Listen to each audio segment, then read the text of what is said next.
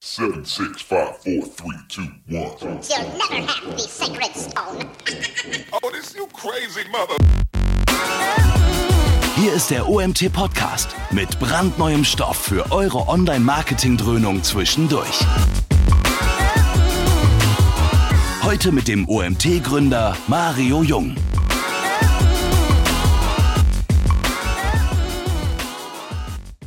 So, ja, wir haben die fünfte Session unseres heutigen OMT Meets Campix Tag und als nächsten Redner darf ich den Tobias Schwarz begrüßen. Hi, Tobi.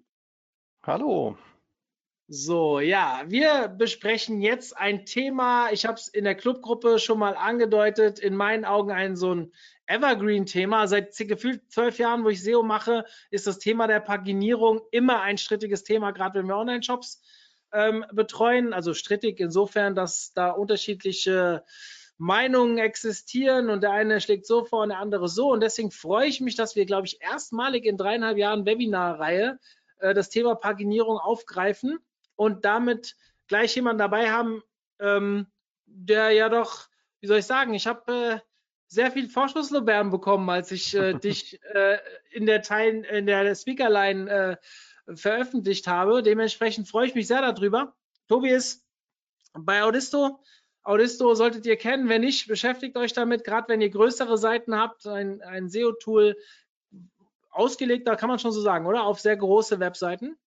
Ja, nicht nur, aber natürlich ähm, eines der wenigen Tools, was mit sehr großen Webseiten immer noch zurande kommt. Hm. Ähm, aber natürlich kannst du auch mit einer super kleinen Seite da deine Benefits rausziehen. Hm. Und ja, dementsprechend jemand, der sehr viel Ahnung von dem Thema haben sollte. Tobi, ich überlasse die Bühne dir. Viel Spaß, ja. ich komme am Ende zur QA-Session wieder dazu. Ja, wunderbar, dann bis später. Gut, also ich will euch heute ein bisschen was zum Thema Paginierung erzählen.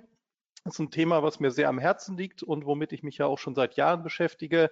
War ja durchaus schon äh, Teil der Campix und der heutige Vortrag ist letztendlich so eine aktualisierte Fassung, wo einfach die Quintessenz der letzten Jahre nochmal reinkondensiert ist, ähm, wie man das Thema Paginierung letztendlich abzuhandeln hat.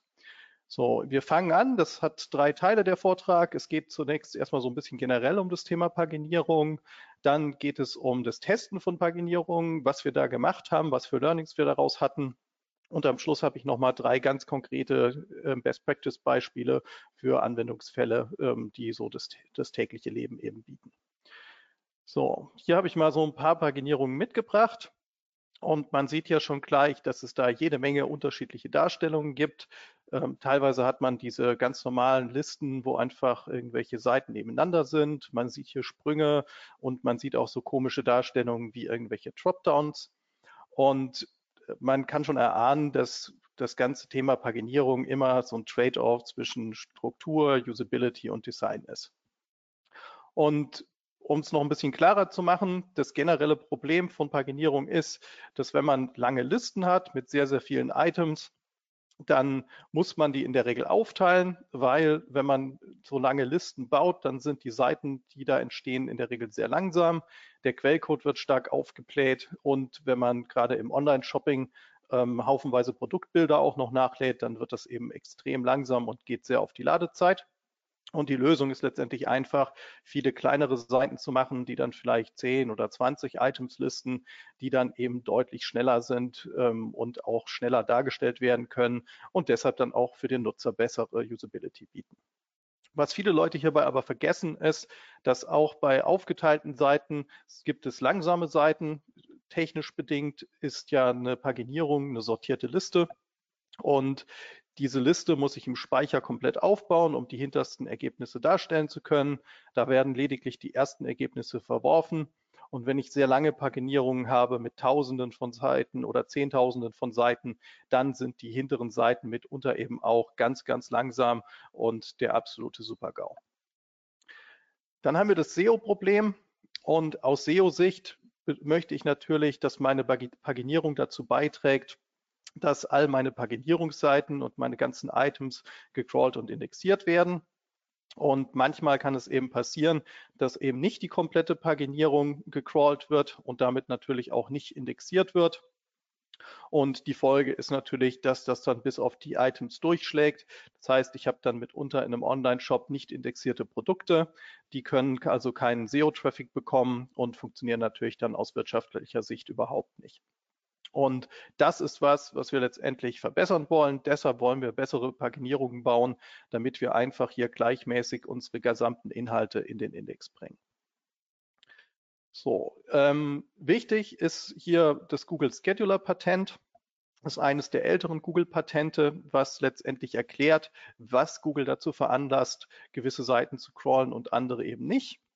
Und die Kernessenz ist hier, Google nimmt eben irgendwelche URL-Listen, dann werden für die URLs in diesen Listen irgendwelche Scores computed.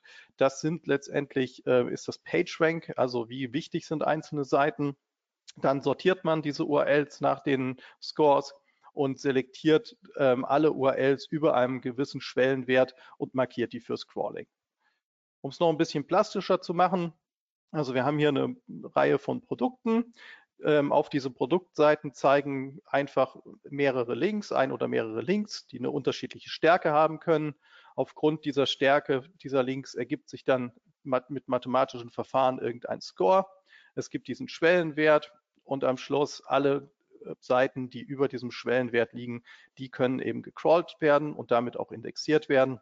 Und die anderen Seiten, die werden eben nicht gecrawlt. Die können, das kann sich natürlich später mal ändern, wenn die einfach noch stärker werden. Ähm, und das Ziel von so einer Paginierung ist eigentlich eine zu wählen, wo möglichst gleich verteilt die Seiten innerhalb dieser Struktur eben am Schluss gecrawlt werden. So, was haben wir gemacht? Also wir haben uns ähm, diverse Paginierungen angeschaut, haben immer geschaut, was ähm, charakterisiert diese Paginierungen und dann haben wir möglichst vergleichbare Tests gebaut, die es uns erlauben zu verstehen, ähm, wo die Probleme dieser Paginierungen sind und wie die performen. Und wir sind hingegangen und haben quasi immer 100 Paginierungsseiten genommen, haben jeweils 20 Items von diesen Paginierungsseiten aus verlinkt hatten also insgesamt 2000 Item-Pages und 100 Paginierungsseiten, insgesamt 2100 Seiten. Und dieses Setup war für alle Paginierungen, die wir untersucht haben, gleich. Dann haben wir noch ein paar Annahmen getroffen. Ähm, wenn wir eine Paginierung hatten, dann gehen wir davon aus, dass immer die nächste und die vorherige Seite verlinkt sind. Wenn das nicht der Fall ist, erfüllt es aus meiner Sicht einfach nicht die Kriterien von der Paginierung. Weiterhin ist immer die erste Seite der Paginierung verlinkt. Das sieht man eigentlich durch die Breadcrumbs. Die allermeisten Seiten, die wir heute haben, haben Breadcrumb-Navigation, weil letztendlich Breadcrumbs-Listings ja auch in den Suchergebnissen bevorzugt oder besser hervorgehoben werden. Und bei Paginierungsseiten ist in der Regel die erste Seite der Paginierung, sprich die Kategorie oft, ähm, eben immer das verlinkte Element. Und bei den ganzen Items äh, ist das analog dazu vorhanden. Alle Items sind ja in Kategorien einsortiert und die erste ähm, Seite der Paginierung ist ja die Kategorieseite. Auch hier ähm, eben immer dieser Rücklink auf die erste Seite. Und das sorgt in allen untersuchten Paginierungen immer dafür, dass die erste Seite die stärkste Seite ist. Das ist vollkommen in Ordnung. Das ist auch das, was wir haben wollen, weil in der Regel sind ja da auch die relevantesten Inhalte. So, wenn wir jetzt gleich unterschiedliche Paginierungen anschauen und hier beginnen wir gleich mit der ersten, das ist die Basispaginierung, ähm, dann sind die Graphen wie folgt zu verstehen. Die unterstrichene Seite ist immer die Seite, auf der wir uns gerade befinden und die gelb-orange hervorgehobenen Seiten, das sind die Seiten, die letztendlich diese Paginierung charakterisieren. So, und bei der Basispaginierung ist zum Beispiel die bei einem, die bei einem Standard WordPress-Blog mitkommt, äh, wenn man das nicht verändert hat, das ist dann letztendlich einfach eine Seite vorwärts und eine Seite rückwärts blättern. Und was wir uns angeschaut haben, ist jeweils immer eine Level-Architektur, also wie tief werden diese Strukturen, wie viele Klicks muss ich von der Startseite aus machen, um eine Paginierungsseite oder eine Itemseite zu erreichen. Und bei der Basispaginierung sieht man eben, dass das unglaublich tief wird. Ich habe hier insgesamt 100 äh, Level bei den Items und 99 Level bei den Paginierungsseiten. Und das ist fatal, denn die allermeisten Nutzer, die hören gleich hier vorne wieder auf. Ähm, Statistiken zeigen, also wenn man in seinen Analytics schaut, dass Benutzer in der Regel die ersten drei bis fünf Seiten aufrufen und dann gar nicht mehr tiefer in die Paginierung einsteigen. So, weiterhin haben wir uns für alle Seitentypen immer angeschaut, wo der PageRank und der ChiRank ähm, der Seiten liegt. Ähm, PageRank sagt, wo die stärksten Seiten liegen. Das ist immer vorne, hängt mit der Rückverlinkung auf die erste Paginierungsseite zusammen. Und dann auch ChiRank, wo liegen die besten Hubs. Und bei der Basispaginierung ist es eben ganz fatal, da liegen die allerbesten Hubs hinten. Hubs sind Seiten, die alle anderen Seiten gut erreichbar machen. Und um das verständlich zu machen, von der ersten Paginierungsseite aus muss ich 100 Klicks machen, um auf die tiefste Ebene zu kommen. Ähm, also mit 99 Klicks komme ich auf die letzte Paginierungsseite. Ähm, das ist also ein vergleichsweise schlechter Hub. Wenn ich hingegen auf der hintersten ähm, Paginierungsseite einsteige, dann komme ich mit einem Klick auf die äh, erste Paginierungsseite, kann dann mit 49 Klicks eben die Seite 50 erreichen und ich kann mich gleichermaßen eben von der letzten Paginierungsseite auch äh, zu der 50 eben nach links durchklicken. Deshalb ist die hintere Seite eben ein deutlich besserer Hub. So, und das ist fatal, weil eigentlich wollen wir, dass die Einstiegsseite auch der beste Hub ist. Und dafür brauchen wir eben andere Paginierungen. So, und nachher, um die unterschiedlichen Paginierungen vergleichen zu können, haben wir das Ganze nochmal tabellarisch aufbereitet. Da listen wir eben immer die maximale Tiefe, wie viel PageRank in Summe auf den Paginierungs- und den Itemseiten ist und wir haben uns angeschaut, wie viele Seiten erachten wir denn hier für SEO-relevant. Und dazu haben wir letztendlich die schwächste Seite der besten Paginierung als Referenzwert genommen und haben geguckt, wie viele Seiten in den anderen Paginierungen einfach besser abgeschnitten haben. Und hier sieht man auch schon das Problem bei der Basispaginierung, gerade mal 6, äh, 64 Seiten, die eben stärker waren als die schwächste Seite der besten Paginierung. Das heißt, wir haben hier von 2100 Seiten sehr, sehr wenige Seiten, die eigentlich äh, für SEO relevant sind und die eben einen vernünftigen ähm, Score haben und damit eine Chance haben, über einem Threshold für Scrolling zu liegen. So, Jetzt schauen wir uns konkret äh, Paginierungen an, die wir äh, untersucht haben und gucken, was wir daraus lernen konnten. Die erste Paginierung, die ich euch zeigen möchte, ist diese First- und Last-Page-Paginierung. Was da ähm, der Fall ist, ist, dass dem der ersten Seite, die immer verlinkt ist, jetzt auch noch immer die letzte Seite der Paginierung verlinkt ist.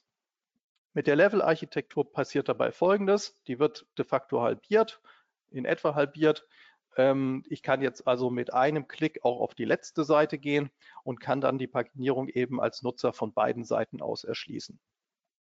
Und mit der PageRank und ChiRank Distribution passiert dann Folgendes. Dann liegen die besten Hubs in der Mitte. Die sind also schon mal deutlich weiter nach links gerutscht. Und was man jetzt aber auch noch hat, ist, wir haben jetzt auch noch starke Seiten eben ganz am Schluss, weil ja da jetzt auch sehr viel PageRank eben hinvererbt wird. So, und das ist ziemlich fatal, denn was einem bewusst sein muss, ist, wann immer wir eine Paginierung haben, dann ist das in der Regel eine sortierte Liste, die nach irgendwelchen Relevanzkriterien sortiert ist. Zum Beispiel bei einem Online-Shop nach Verkaufen. Das heißt, ich packe tendenziell vorne die Produkte hin, die sich eben gut verkaufen und die sich häufig verkaufen, mit denen ich viel Umsatz mache, wo ich gute Marge habe. Und hinten habe ich mitunter eben die irrelevantesten Produkte, Produkte, die gerade nicht lieferbar sind, Produkte, die vielleicht kein Bild oder keinen Beschreibungstext haben oder auch andere andersweitig eben Ladenhüter sind. So, und wenn ich dem Nutzer erlaube, mit einem Klick immer auf diese Seiten zu springen, dann habe ich einfach erhöhte Absprungraten.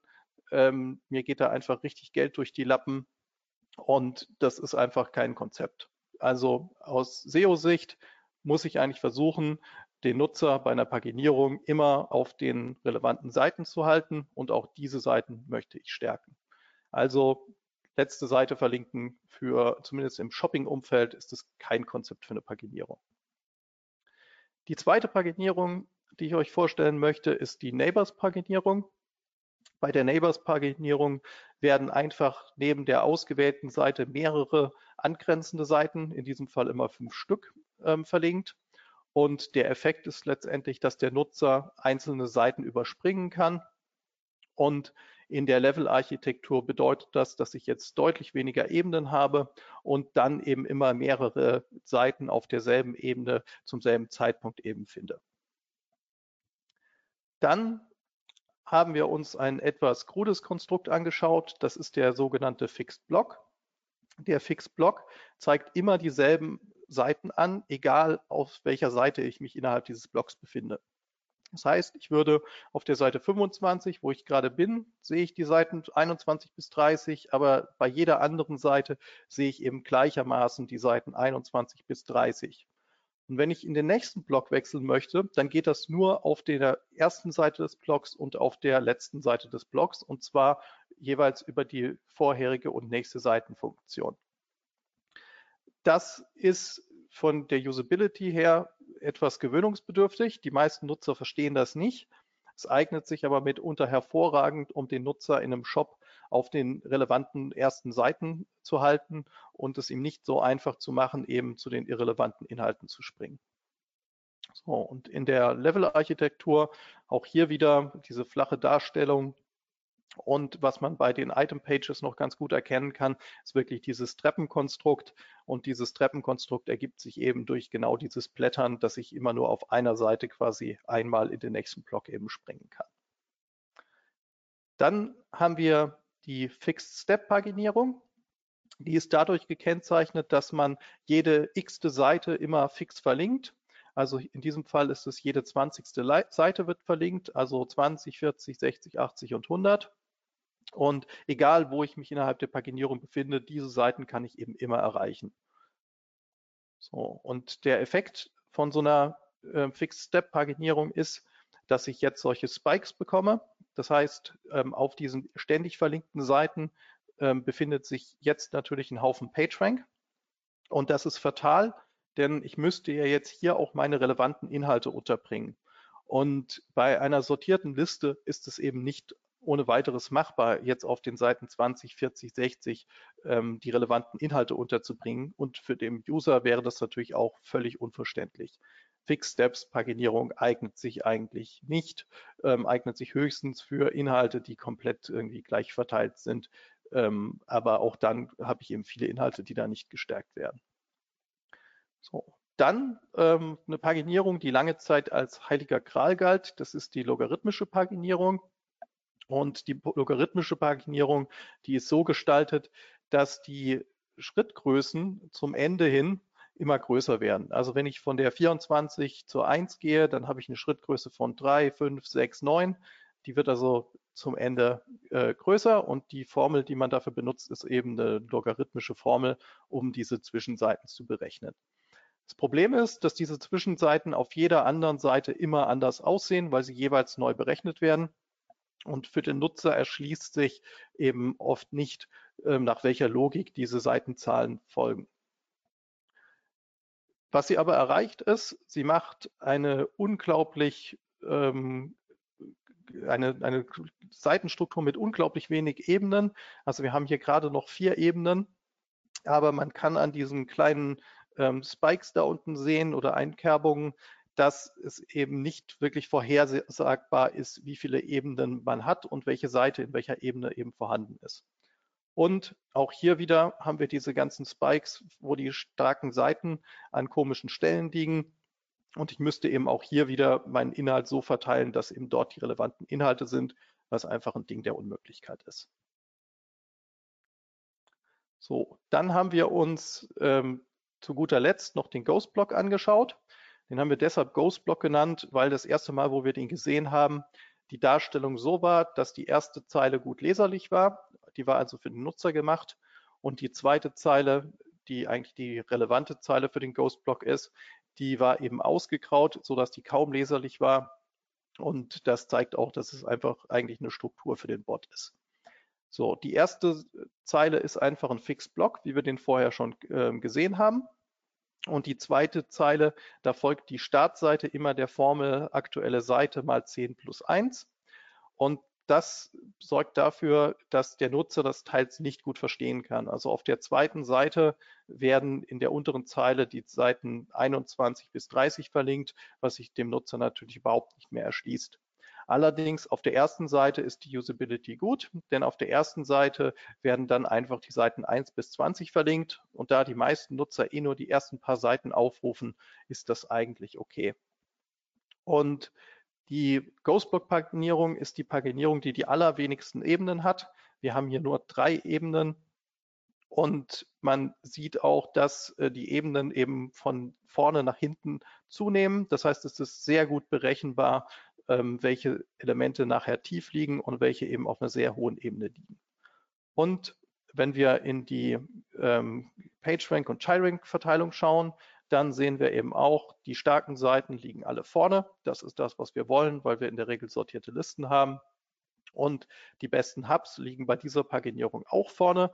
Das ist damit sogar die einzige Paginierung, wo eben die Hubs vorne sind, also die vorderen Seiten die ganze Paginierung auch wirklich gut erreichbar machen.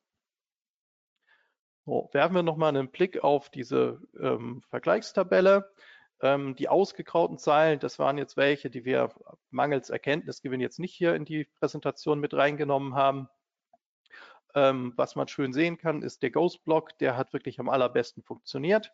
Deshalb haben wir da eben diese relevanten Seiten. Und wie gesagt, die ähm, schwächste Seite der Ghostbot-Paginierung als Referenz genommen und dann im Vergleich dazu, wie viele Seiten in den anderen Paginierungen eben relevant sind. Und dann sieht man, dass eben die logarithmische Paginierung da noch einigermaßen mitspielen kann und die meisten anderen Paginierungen hier deutlich, deutlich schlechter abschneiden, ähm, wenn es darum geht, PageRank gleichmäßig durch große äh, Paginierungsstrukturen zu verteilen.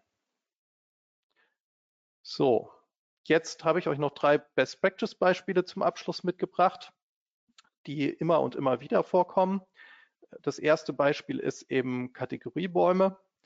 Wenn wir einen Kategoriebaum haben, der aus Kategorien und Unterkategorien besteht, dann ähm, gehen wir mal davon aus, wir haben eine Kategorie, die neun Ebenen tief ist. Wenn ich ein Produkt in der neunten Ebene verlinke, dann ist es logischerweise in der zehnten Ebene. Das ist wahnsinnig tief. Die meisten Nutzer werden, würden da wahrscheinlich nicht mehr hinklicken. So, wenn wir Unterkategorien einfügen, dann würden wir natürlich diese Produkte auf die Unterkategorien aufteilen. Deshalb sind in den Unterkategorien deutlich weniger Produkte zu finden. Deshalb habe ich in den Unterkategorien auch weniger Paginierungsseiten. Das führt automatisch dazu, dass das Produkt sich in irgendeiner dieser Kategorien ja wiederfinden muss. Und damit wird dieses Produkt über einen anderen Weg, nämlich über die Unterkategorie mit weniger Klicks für den Nutzer erreichbar sein. So, diese Seiten hier tragen also überhaupt nichts dazu bei, dieses Produkt schnell erreichbar zu machen. Außerdem sind die noch super unspezifisch, weil sie listen ja alle Produkte von allen Unterkategorien einfach als Mischung. Ich könnte die also einfach wegnehmen, damit haufenweise Unterseiten sparen und würde genau dieselbe Struktur für den Nutzer erreichen und für den Bot. So, der Vorteil hiervon ist sogar, dass ähm, wenn ich die Hauptkategorien limitiere in der Anzahl der Paketierungsseiten, zum Beispiel auf drei bis fünf, dann muss der Nutzer quasi eine Unterkategorie auswählen. Und die Unterkategorien sind in der Regel deutlich tiefer im Conversion Funnel. Das heißt, bei einem Online-Shop habe ich einfach eine höhere Wahrscheinlichkeit, dass der Nutzer kauft, wenn er schon zielgerichteter in der Unterkategorie sich befindet. So. Und das ist also Best Practice, äh, limitiert die Oberkategorien, ähm, in den Unterkategorien vollständige Paginierung anbieten und vielleicht auf der letzten ähm, äh, Paginierungsseite der Kategorie nochmal einen eindeutigen Hinweis, bitte wähle doch eine Filterfacette aus, bitte geh doch in eine Unterkategorie, ähm, um es dem Nutzer eben möglichst einfach zu machen. Also klar machen, es gibt mehr Produkte, aber wenn du die sehen möchtest, musst du spezifischer werden. So, und dann haben wir ähm, zu guter äh, haben wir noch die Paginierung und Threads. Dafür gibt es auch Best Practice. Ähm, hier ist es so, wenn ich äh, so eine Diskussion in einem Forum habe, dann definiert die erste Seite in der Regel das Thema. Die letzte Seite, da findet die aktuelle Diskussion statt. Und es gibt dazwischen irgendwelche Seiten, wo die sinnvollen Antworten vorhanden sind. So, und das muss man sich beischaffen. Also letztendlich brauche ich, wenn ich solche Inhalte habe, die Möglichkeit, ähm, sinnvolle Inhalte zu markieren. Das kann über ein Voting von Usern erfolgen, das kann auch über eine redaktionelle Auswahl erfolgen oder über irgendein trainiertes KI-System. Und wenn ich dann bessere Inhalte identifizieren kann und die in der Paginierung direkt anlinke, dann verbessere ich einfach die Struktur. Der Nutzer findet schneller, was er gesucht hat. Ich sende also bessere User Signals zu einer Suchmaschine, weil ich einfach weniger Search Returns habe. Ich mache meine Nutzer zufriedener. Ich ähm, habe einfach ein deutlich besseres User Engagement. So, und zuletzt ähm, noch das Beispiel stabile Paginierung für chronologische Inhalte. Das zielt zum Beispiel auf Nachrichtenseiten ab oder aber auch ebenfalls auf Foren, wo ich äh, jetzt die Übersichtsseiten habe, wo ich die einzelnen Themen aufliste. Standardmäßig würde man bei so einer Paginierung auf die erste Seite die neuesten Items und auf die älteste, äh, die auf die letzte Seite die ältesten Items packen. Das Problem, was sich heraus ergibt, ist, wenn ich neue Inhalte schreibe, werden die Inhalte alle nach hinten verdrängt und alle Seiten dieser Paginierung ändern sich. Das bedeutet, alle Seiten müssen neu gecrawlt werden, alle Links müssen neu bewertet werden. Das frisst haufenweise Crawl-Budget. Ähm, das ist eigentlich der Super-GAU. Und man kann das mit einem relativ einfachen äh, Trick ähm, ausmerzen. Ich kann auch hingehen und kann einfach diese Paginierung in der Logik umdrehen. Das heißt, ähm, ich packe quasi die höchste Seitenzahl vorne hin und packe da die neuesten Items drauf und die ältesten Items packe ich auf die Seite mit der niedrigsten Seitenzahl. Und jetzt habe ich natürlich da noch ein anderes Problem zu lösen. Ähm, es könnte ja sein, dass die Seite 99 gerade vollgeschrieben wurde und auf der Seite 100 jetzt nur ein einziges Item auftaucht. Und das wäre natürlich von der Usability her schlecht, wäre vielleicht sogar noch den Content. Ähm, das würde nicht gut funktionieren. Und das kann man lösen, indem man einfach bei den ersten paar Seiten erlaubt, dass mehr als äh, die Standardanzahl von Items drauf sind. Also zum Beispiel hier 20 bis 25. Dann würde ich immer eine neue Seite füllen, wenn äh, eben 20 neue Items vorhanden sind. Und dann würde die Seite 97 im nächsten Schritt eben eine stabile Seite sein. So, und hier ändern sich in der Folge die hinteren Seiten einfach überhaupt nicht mehr. Und ähm, ich habe eine optimierte Crawl-Struktur. Ja, so, das war es soweit von meiner Seite. Ähm, das Ganze gibt es auch nochmal in Schriftform bei Audisto in der Guide-Section. Ähm, wer Lust hat, kann da gerne mal vorbeikommen. Und ansonsten ist jetzt Zeit für Fragen. Ja, cool. Vielen, vielen Dank, Tobias. Äh, sehr spannender Vortrag. Ähm, das Thema Paginierung, äh, wie, wie gesagt, ich habe es schon sehr oft in der Diskussion gehabt. Ihr könnt jetzt Fragen stellen. Wenn ihr Fragen habt, und ich bin mir sicher, dass noch Fragen da sind, weil es einfach zu häufig im Kundengeschäft passiert, dass dort Fragen auftauchen. Ähm, ich finde, es war super erklärt. An der einen Stelle hat es mir tatsächlich sogar geholfen, äh, weil ich ähm, ja, äh, mich da selbst manchmal ein bisschen verunsichern lasse. Jetzt eine Frage aus dem Publikum, Tobi. Was denkst du über unendliches Nachladen, zum Beispiel von Produkten durch Scrolling, in Klammer so, wie es zum Beispiel bei Facebook ist, bezüglich SEO-Performance? Frage 2 Frage stelle ich danach. Ja, das funktioniert nur bedingt. Also letztendlich ist das ähm, Nachladen ist ja eine JavaScript-Geschichte. Das heißt, es funktioniert schon mal gar nicht für alle Suchmaschinen. Es funktioniert nur für Suchmaschinen wie zum Beispiel Google, die eben JavaScript-Crawling machen. Ähm, und Google selbst macht auch dieses unendliche Nachladen nicht. Ähm, bei Google funktioniert es so, dass sie quasi eine Webseite aufmachen, die sehr, sehr lang ist. Das heißt, sie stellt euch einfach einen hochkant gestellten Bildschirm vor, der einfach 20, 30 Bildschirme lang ist. So in etwa ähm, wird so eine Seite aufgerufen. Das führt dann dazu, dass eine gewisse Menge von Sachen nachgeladen wird. Das ist das, was Google dann crawlt und indexiert. Ähm, wenn es Inhalte gibt, die noch tiefer liegen, die würden über diese Struktur überhaupt nicht auffindbar sein. So, weiterhin ist es so, dass dieses JavaScript-Crawling ja nicht so ganz zuverlässig funktioniert. Ähm, Google benutzt da Heuristiken, um rauszufinden, äh, wann sie denn mit dem Laden der Seite fertig sind. Also wenn ich beim Nachladen plötzlich sehr lange brauche, um so einen Inhalt äh, nachzuladen, dann kann es eben sein, dass Google einfach das ähm, abbricht an der Stelle und auch dann wieder irgendwelche Seiten nicht verlinkt sind. Und dann laufe ich immer Gefahr, dass ich einfach Produkte habe, die nachher einfach gar nicht gecrawlt und indexiert werden. Mhm. Bevor ich zur nächsten Frage komme, ähm, es sind noch zwei, drei Fragen eingegangen. Ähm, kurzer Hinweis auf das nächste Webinar des heutigen Tages, wo wir über den Google Tag Manager sprechen. Die URL habe ich euch jetzt nochmal für die, die vielleicht noch nicht auf der Landingpage waren, nochmal in den Chat rein ähm, geschrieben. So, Frage 2. Kennst du eine Webseite, die Ghostblock-Paginierung verwendet? Ja, die Chip äh, macht das zum Beispiel. Hm. Da kommt es auch ursprünglich her. Also letztendlich, als wir für die Campix damals diesen Test aufgesetzt haben, hat der Valentin Plätzer eben genau diese Paginierung ähm, bei uns mit eingereicht, hat gesagt, wir nutzen die, ähm, nimm die doch mal bitte in deinen Test mit auf. Und ja, waren sehr angenehm überrascht davon. Mhm. Sollten also neue Produkte nicht vorn stehen und die ersten Seiten sich nicht ständig ändern? Habe ich das richtig verstanden? Ja, äh, das ist die Frage. Also je nachdem, wie deine ähm, Algorithmik eben funktioniert. Also wenn du neue Produkte in deiner Paginierung hinten einsortierst, dann hast du vielleicht das Henne-Ei-Problem. Dann ähm, werden, sind die so schwach, dass die nie gecrawlt werden.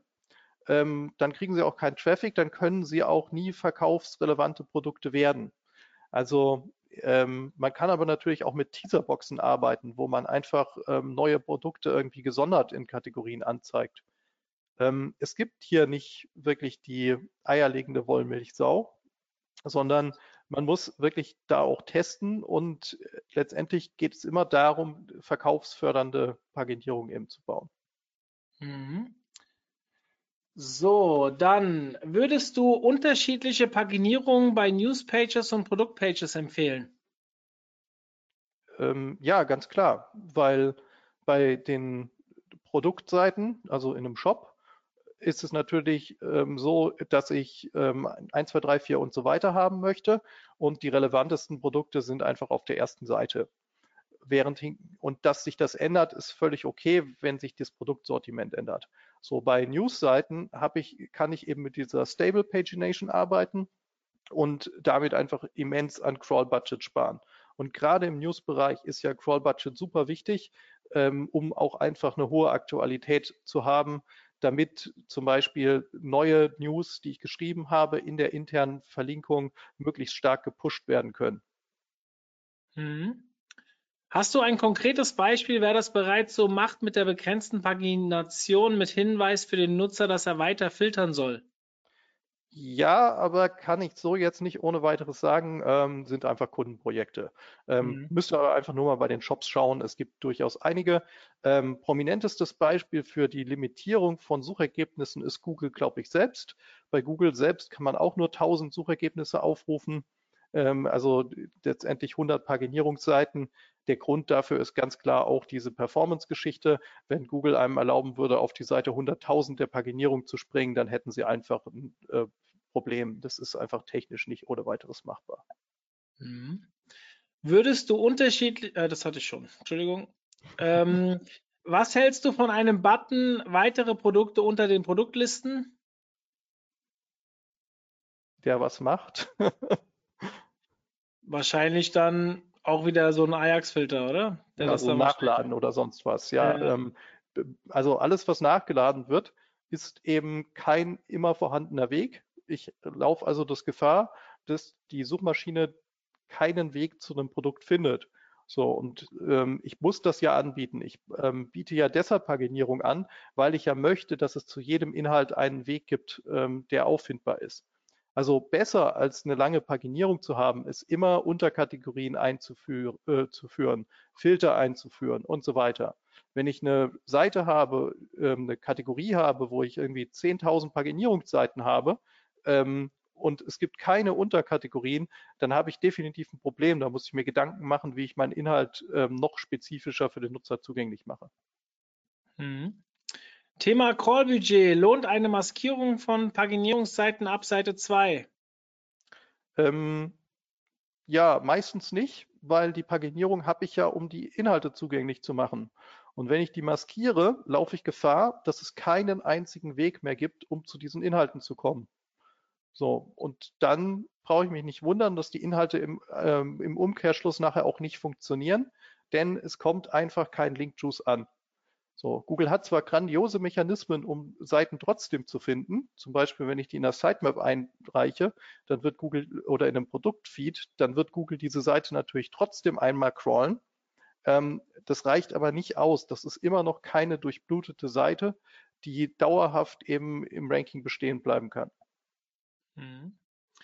Google empfiehlt Index Follow für paginierte Seiten. Was ist deine Meinung hierzu? Ja, würde ich auch empfehlen.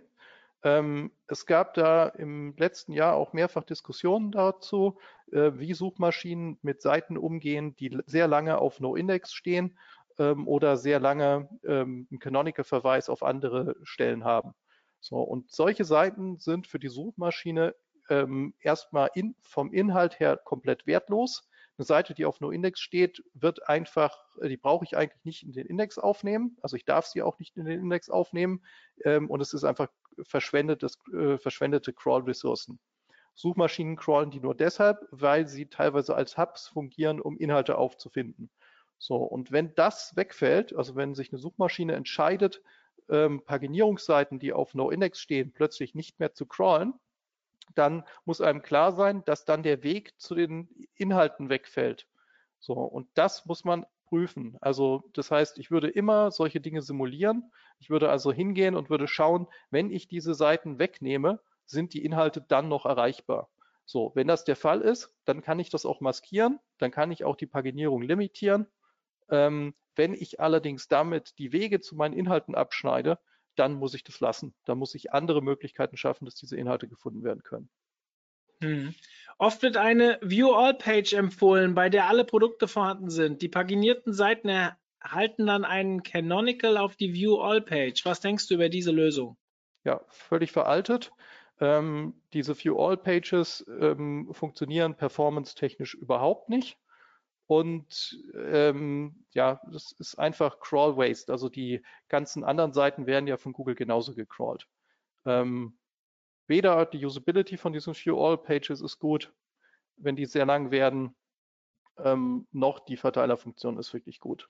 Also weil Google crawlt ja auch nur oder also ähm, die Linktextvererbung, die ja auch wichtig ist innerhalb einer Seitenstruktur, die findet eben nicht für alle Links statt. Also der Gerald Steffens hat da vor ein paar Jahren auf der Campix mal Research vorgestellt ähm, und damals war es so, dass die ersten 200 Links Linktext vererbt haben. Das heißt, wenn ich sehr lange View All Pages mache ähm, oder was viele Shops ja auch haben, diese mega Flyout-Menüs ähm, mit hunderten von Links, dann habe ich oft einfach überhaupt keine Linkstextvererbung mehr zu den relevanten Inhalten. Das muss einem eben bewusst sein.